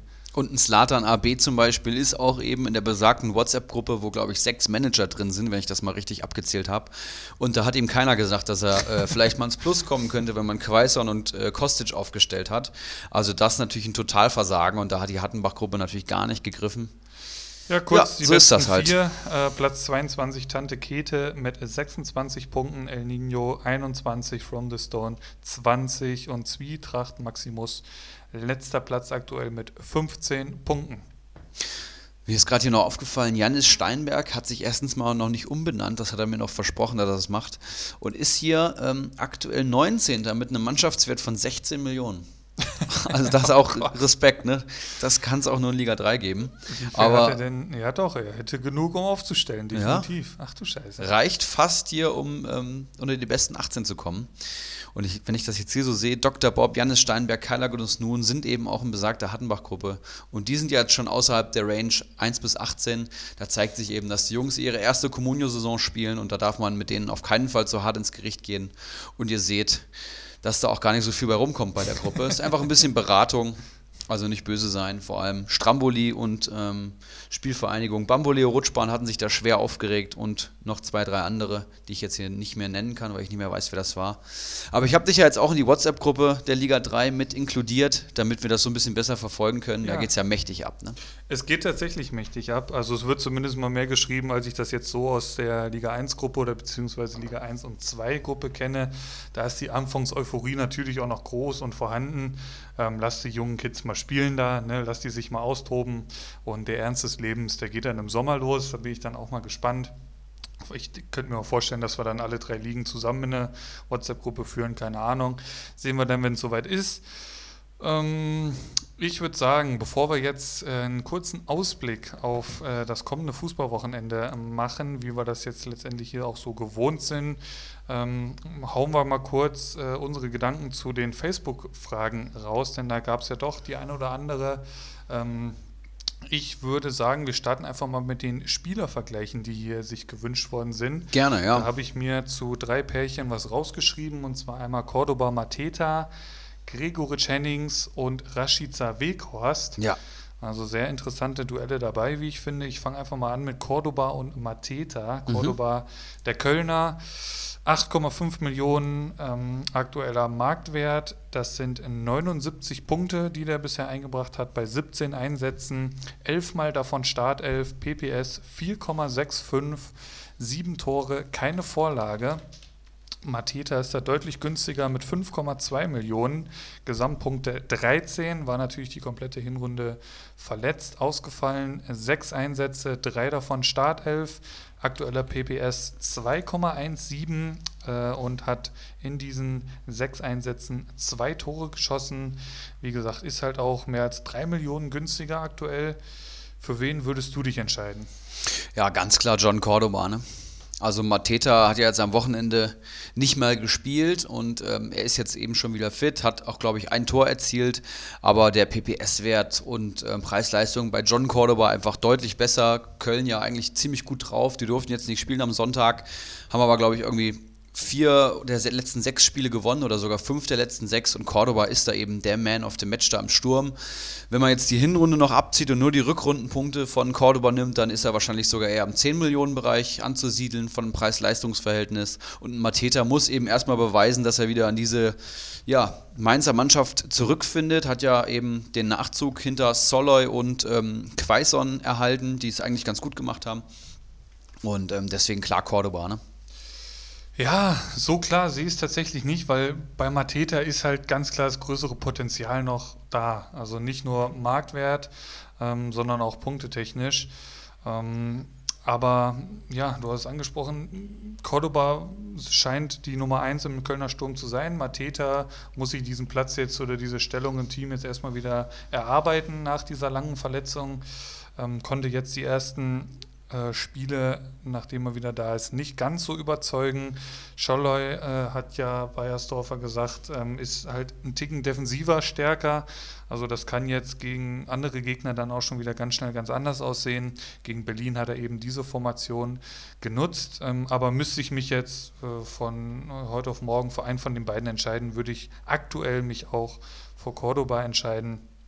Ähm, und wir schauen auf das nächste Pärchen, Gregoritsch gegen Hennings. Gregoritsch 7,7 Millionen, Hennings 7,2 Millionen. Ähm, Gesamtpunkte Gregoritsch 24, Hennings 91. Mhm. Einsätze Gregoritsch 10, Hennings 20. Startelf 8 zu 19, PPS 2,4 zu 4,55. Gregoritsch mit einem Tor und einer Vorlage, Hennings keine Vorlage, dafür schon elf Hütten gemacht. Auch, ja. eine, auch eine spannende Situation bei den beiden. Sehr, sehr spannend. Ähm, mir fällt vor allem auf, dass es krass ist, dass ein Gregoritsch ähm, teurer ist als ein Hennings. Ein Gregoritsch natürlich durch den Wechsel, der Markt wird ordentlich gepusht worden, dann gleich im ersten Spiel 15 Punkte geholt. Das trägt natürlich zu einer ordentlichen Marktwertsteigerung bei. Hennings momentan so ein bisschen, ich will nicht sagen im absteigenden Ast, aber zumindest nicht in der Form, wie er in der Hinrunde äh, hat. Wo ich jetzt sagen muss, dass ich habe ja Düsseldorf gesehen am Wochenende. Hennings ist halt schon der, über den das Offensivspiel dann halt geht. Ne? Es ist auch jemand, der sehr schnell einen Abschluss sucht und auch einfach auch einen sehr guten Abschluss hat. Also der wird sicherlich noch ein paar Buden machen und schießt ja auch die Elfmeter, glaube ich, bei Düsseldorf. Ähm, von daher, wir schauen mal auf die PPS-Werte. Und auch hier zeigt sich Hennings mit einem PPS von 4,6 ähm, bei einem Marktwert von 7,3 ist für einen Stürmer auf jeden Fall gut, auf jeden Fall überdurchschnittlich.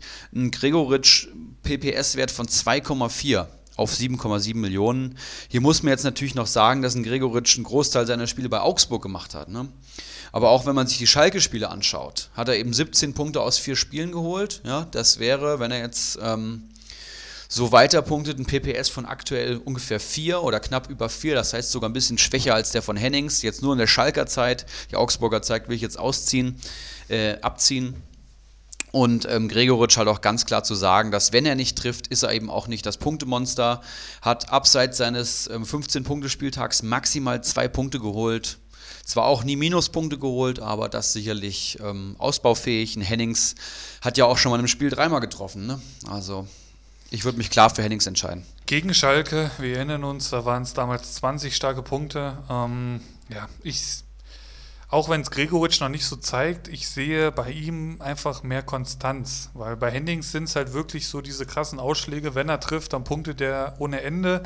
Aber der hat halt auch sehr, sehr viele Spieltage dabei, was halt auch dem Düsseldorfer Fußball geschuldet ist, wo er halt nur null Punkte holt, mal nur einen Punkt.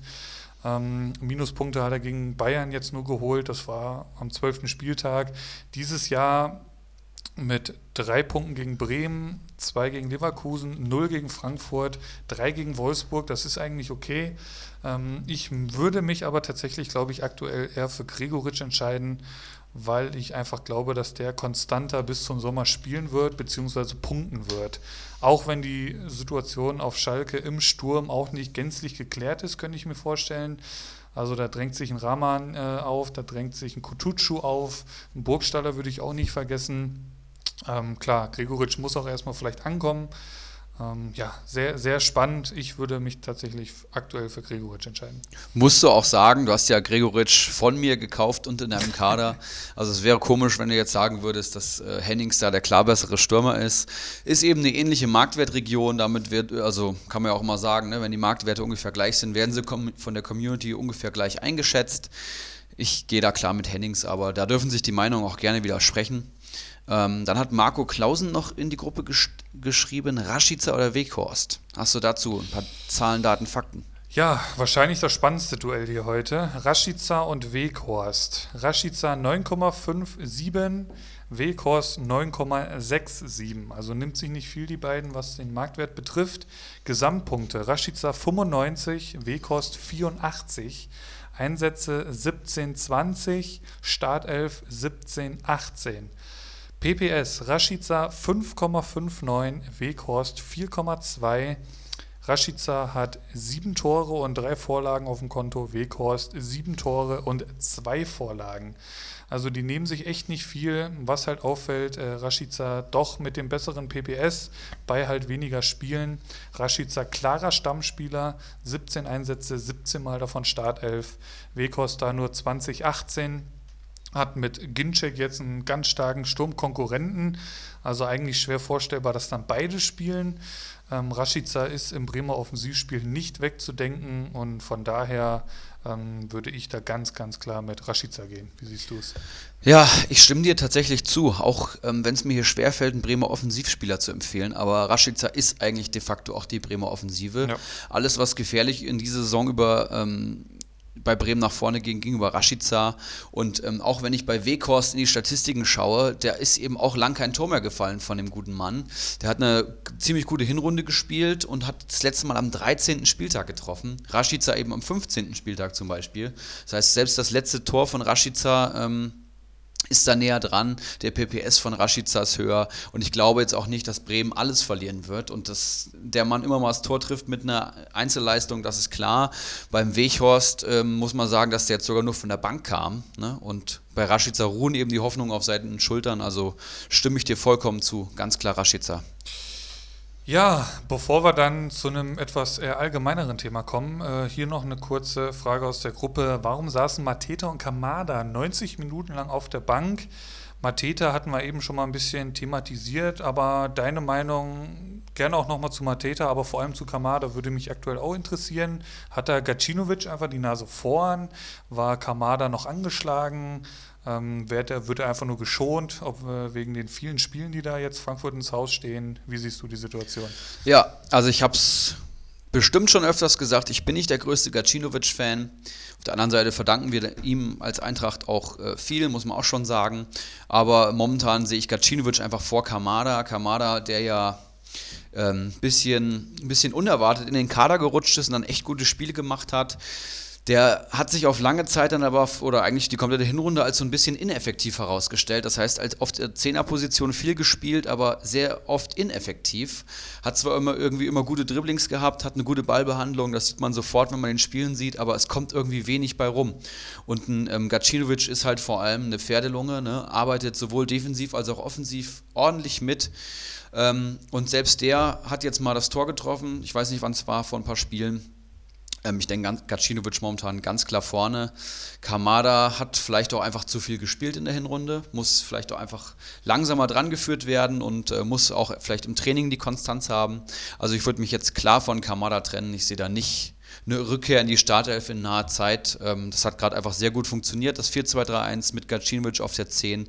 Und für Gacinovic eingewechselt wurde jetzt halt auch Rode, ne? nicht ein Kamada. Von daher würde ich mich klar von dem trennen. Und äh, welcher war der andere Spieler? Mateta. Mateta, hast du eben auch gesagt, er lag jetzt halt am System, an, diesem, ähm, an dieser Doppelspitze mit Soller, der wohl etwas defensiv stärker ist. Ich glaube, die Klasse von Mateta haben wir letzte Saison alle gesehen ne? und der wird auch wieder seine Einsätze bekommen. Ich bin mir ziemlich sicher, dass wir schon nächste, nächstes Spiel ähm, Mateta wieder sehen werden. Also ich würde eher Mateta halten als Kamada auf jeden Fall. Ja, da gehe ich äh, uneingeschränkt mit, sehe ich ganz genauso. Äh, da würde ich eher Mateta auch wenn das jetzt gar nicht so speziell gefragt war, aber ich würde mich definitiv eher für Matete aktuell entscheiden. Ähm, gut, Kamada wird mit Sicherheit auch noch seine Einsätze bekommen, auch in der Bundesliga. Davon kann man schon ausgehen, denke ich. Ähm, wir schauen auf die letzte Frage. Ähm, aus unserer Facebook-Gruppe, ja. was eine ziemlich spannende Frage ist, wie ich finde. Ähm, wie stehen wir zur Abhängigkeit einer Mannschaft für unseren Communio-Kader? So, bis jetzt mal hier zusammengefasst. Ähm, wie siehst du deine, äh, wie sind, was sind deine Gedanken dazu? Beispielsweise, ähm, wie viele Frankfurt-Spieler sollte man in seinem Kader haben? Wie abhängig sollte man sich von einer Bundesligamannschaft machen? Ja, da gibt's ist ein Thema, da kann man wahrscheinlich äh, eine ganze Talkrunde mitfüllen äh, an Communio-Managern. Ich persönlich halte es eigentlich immer von meiner Bauchregel so maximal zwei aus einer Mannschaft. Das ist immer so das, wonach ich meinen Kader zusammenstelle und möglichst wenig Frankfurter. Ähm, damit ich das einfach meistens ähm, unabhängig davon gut gucken kann. Ähm, ist für mich einfach so ein, so ein Faktor, weil ich, ich strebe immer danach, jeden Spieltag ähm, gleich viele Punkte zu holen. Das heißt, ich möchte irgendwie konstant jeden Spieltag lieber 30 Punkte holen, als einen Spieltag mal 60 und den anderen 0. Mhm. Das heißt, ich möchte meinen Mittelwert, Mittelwert sage ich mal, den ich von Spieltag zu Spieltag einheimse, eigentlich immer ja, balancen. Und das mache ich eben am besten, indem ich ähm, die besten Spieler aus unterschiedlichen Mannschaften kombiniere. Es zeigt sich ja, dass zum Beispiel auch ein Trimmel, einer der besten Verteidiger der Hinrunde, spielt halt bei Union Berlin und nicht beim FC Bayern München. Und trotzdem ist es ein ganz, ganz wertvoller Comunio-Spieler.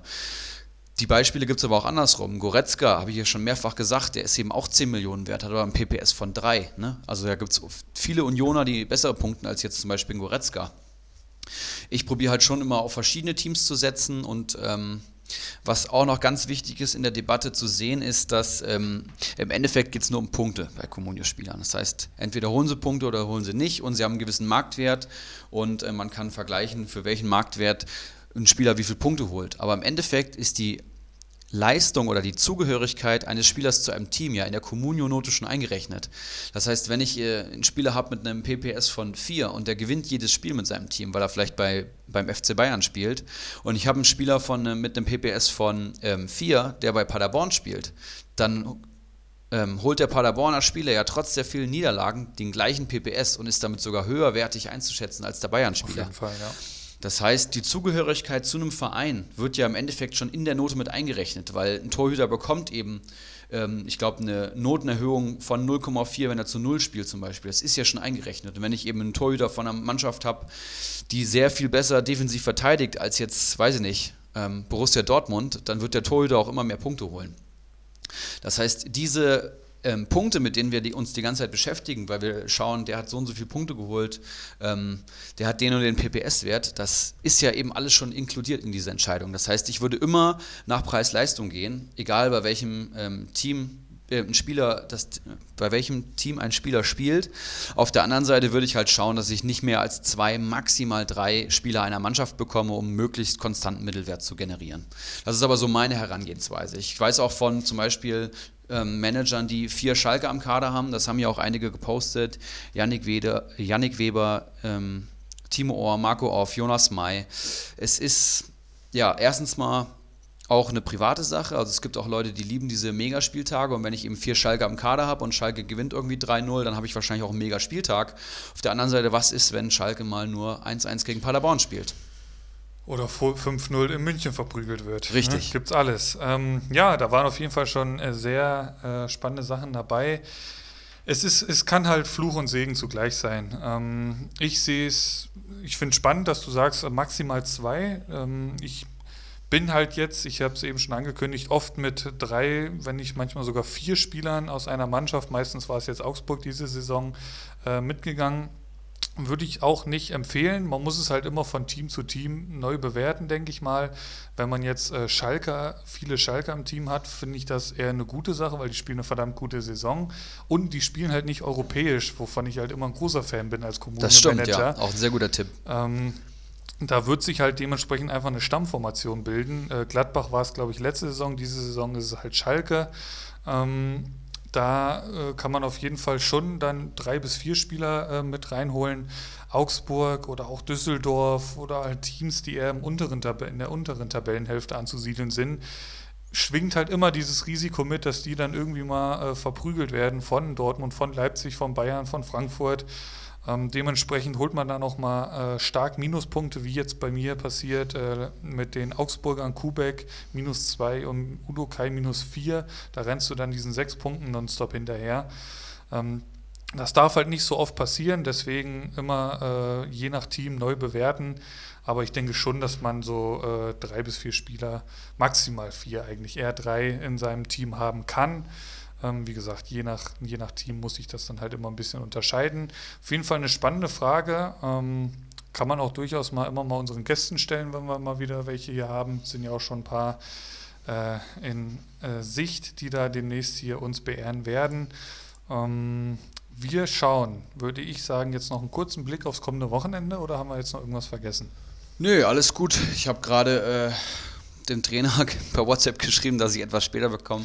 Deswegen, wir rammeln die jetzt noch eben durch. Alles gut. In Top-Qualität, wie ihr das hier von uns gewohnt seid, werden hier jetzt gleich, äh, gleich Spieler genannt, die mit ziemlicher Wahrscheinlichkeit ziemlich rasieren werden. An Nahezu 100% Eintrittswahrscheinlichkeit. Richtig. Hört euch einfach nochmal die letzte Folge an und hört euch an, was der Ulrich da alles so vom Stapel gelassen hat. Ja, dann wisst ihr, äh, wie ihr das hier zu bewerten habt. Ich werde mich mehr anstrengen dieses, diesen Spieltag. Ich habe hier einige heiße Eisen mitgebracht. Sehr gut. Schauen wir auf den Freitagabend. Dortmund gegen Frankfurt. Das geht ja gleich schon gut los. Ja, ich habe mir notiert, dass Dortmund natürlich nach der bitteren Leverkusen-Pleite auf Wiedergutmachung aus ist, aber Frankfurt natürlich auch sehr gut drauf ist und mit breiter Brust nach Dortmund äh, reist. Ich weiß, dass Geronimo Jim, der alte Fuchs, schon wieder Karten hat für das Spiel und sich das live angucken wird. Ähm, das Fehlen von Brand im Mittelfeld muss natürlich kompensiert werden. Und ähm, ich gehe sehr optimistisch mit einem 2 zu 2 ich würde fast sogar dazu tendieren, dass wir das äh, verlieren als Frankfurt, aber wir haben auch Leipzig ähm, zweimal geschlagen, von daher und gegen gute Teams sehen wir auch immer gut aus. Ich würde sagen, 2-2 ist ein faires Ergebnis und ich habe mir notiert, dass Hinti der Man of the Match wird mit einer starken Defensivleistung und mal wieder mit einem Kopfballtor. Ja, hatten wir schon lange nicht mehr für Hin Hinti-Verhältnisse. Ein Tor von Hinteregger würde ich natürlich äh, begrüßen, einen Unentschieden der Dortmunder. Ich sehe aber doch Dortmund äh, weiter vorne. Guerrero setzt seine starken Leistungen fort, ähm, wird mit Sancho auf der linken Seite Chandler und Touré-Da Costa schwindelig spielen. Touré bitte. Touré, ja, ich hätte es mir letzte Woche schon gewünscht, dass der gespielt hätte. Ähm, eine Vorlage zum Dortmunder Sieg wird Guerrero beisteuern und wieder starke, mindestens starke acht Punkte einsammeln. Ähm, ja, Rafa Guerrero, meine Damen und Auf jeden Fall ein extrem geiles Freitagabendspiel, Dortmund gegen Frankfurt. Immer so eine meiner Lieblingsspiele aus Frankfurt-Perspektive. Ähm, Gucke ich jetzt lieber als Frankfurt-Bayern oder ähnliches. Wird oh, sehr, sehr geil werden. Oh, oh. Gut, Union Berlin, äh, Bayern 04 Leverkusen. Äh, da sehe ich Demir bei ganz vorne, der nach seiner Gelb-Rot-Sperre zurück ins Team kommt wird beim Unentschieden in Berlin sein starkes 2020 fortsetzen. In den ersten drei, Sätz, äh, drei Einsätzen dieses Jahr 8, 9 und 3 Punkte geholt. Der punktet mittlerweile auch ohne direkte Torbeteiligung grundsolide, äh, was man da durchaus hervorheben kann. Ähm, mit 8,8 Millionen natürlich auch kein günstiger Spaß. Aber ähm, ich denke mal, Geronimo Jim äh, wird da viel Freude beim Unentschieden gegen Berlin dran haben. Ja, ein Unentschieden, spannendes Ergebnis. Leverkusen ja gut in Form, Union auch mit einem Sieg. Ich habe mir notiert, dass ähm, Leverkusen hier klassisch ausgekontert wird zum 1 zu 0 und dann ähm, die es aber schaffen, in einem Sturmlauf das 1 zu 1 zu schießen. Ich glaube auch an einen Unentschieden und äh, Man of the Match wird für mich Anderson sein der wie Hinteregger auch mal wieder trifft. Auch der, jemand, der extrem viele Tore in der Hinrunde erzielt hat, wie ich finde, zumindest aus der Perspektive eines Unionsstürmers heraus, der jetzt aber längere Zeit schon nicht mehr getroffen hat. Ja, der war ja von mir für diesen Spieltag angekündigt. Schauen wir mal, ob du dann mehr Glück hast mit dem jungen Mann. Ähm, bei mir geht es dann weiter äh, Hoffenheim-Wolfsburg. El Plastico, oder wie nennt man das? Habe ich mir auch so notiert. In, in besseren Kreisen, okay. Ähm, für mich ganz weit vorne ist da Dabur, der Neuzugang, wird ähm, die einst so starke Wolfsburger Abwehr stark beschäftigen. Wolfsburg zuletzt Ende November gegen Eintracht Frankfurt beim 2-0 Auswärtssieg äh, zu 0 also ähm, die waren lange Zeit in der Hinrunde ja hoch gelobt worden für ihre starke Verteidigung. Da, davon ist nicht mehr viel übrig geblieben. Dabur bisher noch kein, noch ohne Tor und Vorlage. Das wird sich in diesem Spiel ändern. Ich erwarte ihn mit einem Kramaric in der Startelf beim 2 zu 1 Heim Heimerfolg äh, von Hoffenheim. Ich äh, habe auch im El Plastico auf Hoffenheim getippt und habe gesagt, die gewinnen das Ding 3-1 gegen zahnlose Wolfsburger. Kramaric mit einem furiosen Doppelpack direkt in das Herz von Kawasaki Frontale zum Pokal 1 zu 1 Endstand. Ja, frech, dann immer hier die eigenen Spieler zu nehmen. Aber habe ich ja mit Guerrero auch schon gemacht, so ist ja nicht.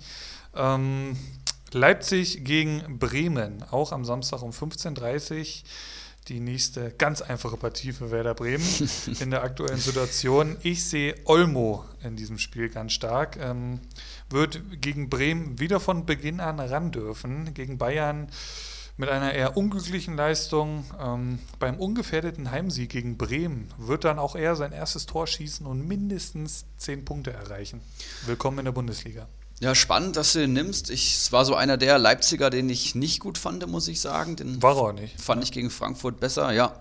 Ähm, ich habe gesagt, Timo Werner mit drei Tor Torbeteiligungen beim 5 zu 0 Heimerfolg, äh, mein Man of the Match. Also für dich eine ganz klare Geschichte.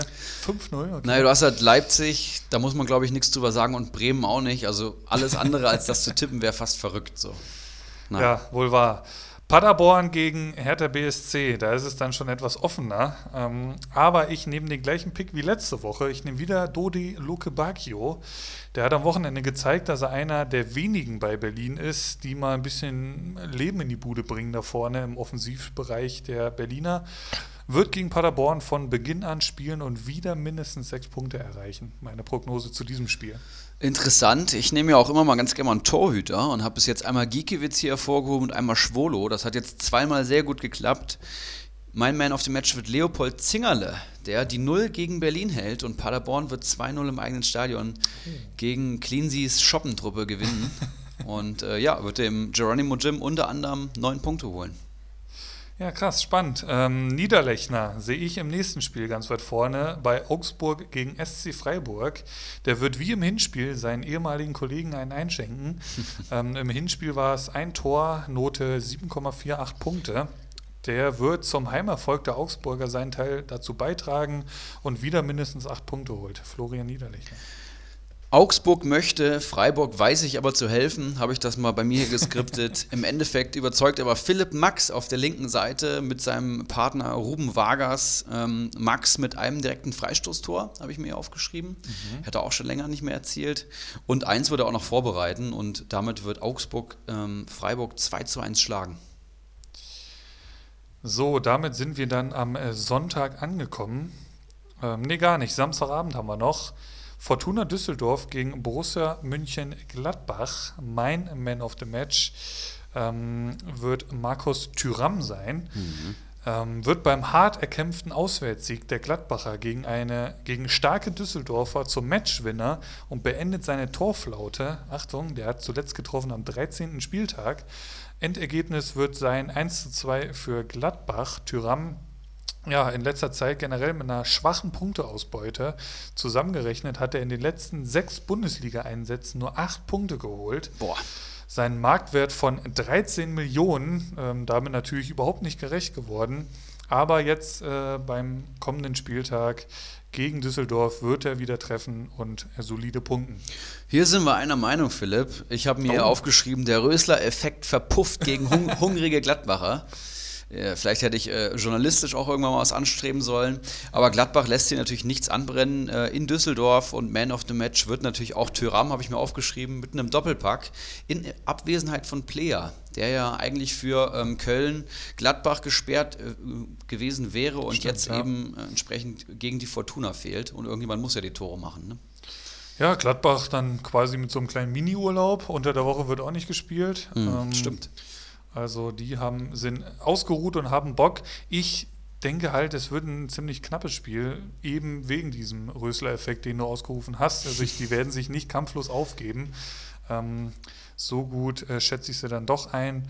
Aber wie gesagt, das wird ein enges äh, 1 zu 2 für Gladbach. Wir schauen auf äh, Köln gegen Bayern am Sonntag. Da habe ich Kingsley Coman ganz viele Punkte attestiert. Nach überstandener Verletzungspause endlich wieder zurück gegen Leipzig, wurde er in der 85. Minute eingewechselt, wird in Köln mehr Spielzeit bekommen und diese auch sinnvoll nutzen. Der wird mindestens an einem Tor direkt beteiligt sein. Dieses Erfolgserlebnis, das braucht er im Moment auch einfach und er hat sich auch einfach verdient. Das wird ein ganz wichtiger Mann für die Rückrunde. Gnabry noch weit, weit weg von seiner Bestform. Coutinho genauso. Perisic, der ist keine Weltklasse, der Mann. Ähm, ja, wir brauchen dringend einen fitten und starken Coman. Und ähm, der hat vor einer Woche noch äh, rund um die 7 Millionen gekostet. Jetzt ist er schon weit über 10. Also da auch eine ganz klare Richtung oben. Der ist kurz vor seinem Comeback, beziehungsweise die 5 Minuten hat er ja schon bekommen, aber auch sein Tor-Comeback und Vorlagen-Comeback. Das wird nicht lange auf sich warten lassen. Kingsley Coman.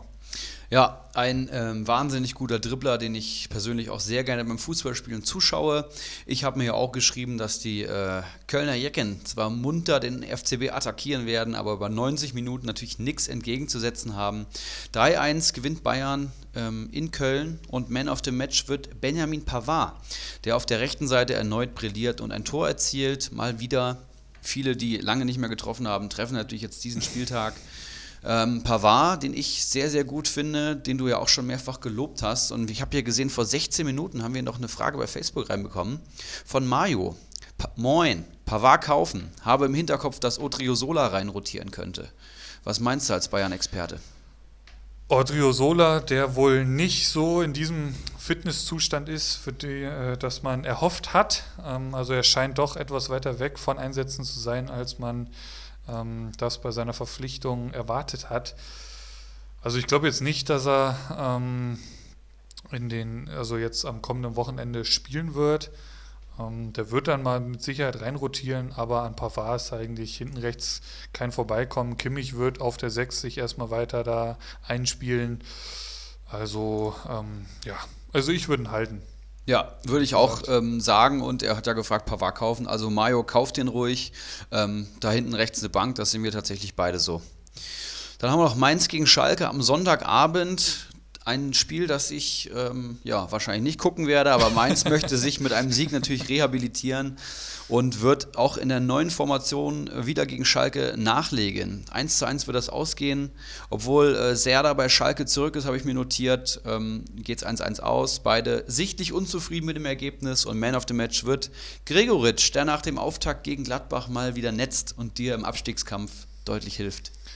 Ja, da hätte ich nichts dagegen. Ähm, ja, nach meiner Burgstaller Bombe von letzten Wochenende werde ich es da etwas ruhiger angehen. Ich sehe Schalke bei einem Auswärtssieg und gehe da einfach auf Nummer sicher. Es wird Armin Harid, der äh, mindestens eine Vorlage beim 1 zu 2 Auswärtserfolg der Schalker beisteuern wird.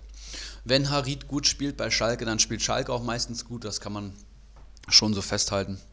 Ja, interessante Prognosen für den 22. Spieltag. Champions League haben wir ja da drauf erst die Woche, glaube ich. So ist es. Wir müssen mal schauen nächste Woche, ob wir am Montag die Folge raushauen können. Also falls da ein Tag Verzug mit reinkommt, dann äh, bitte nicht böse sein.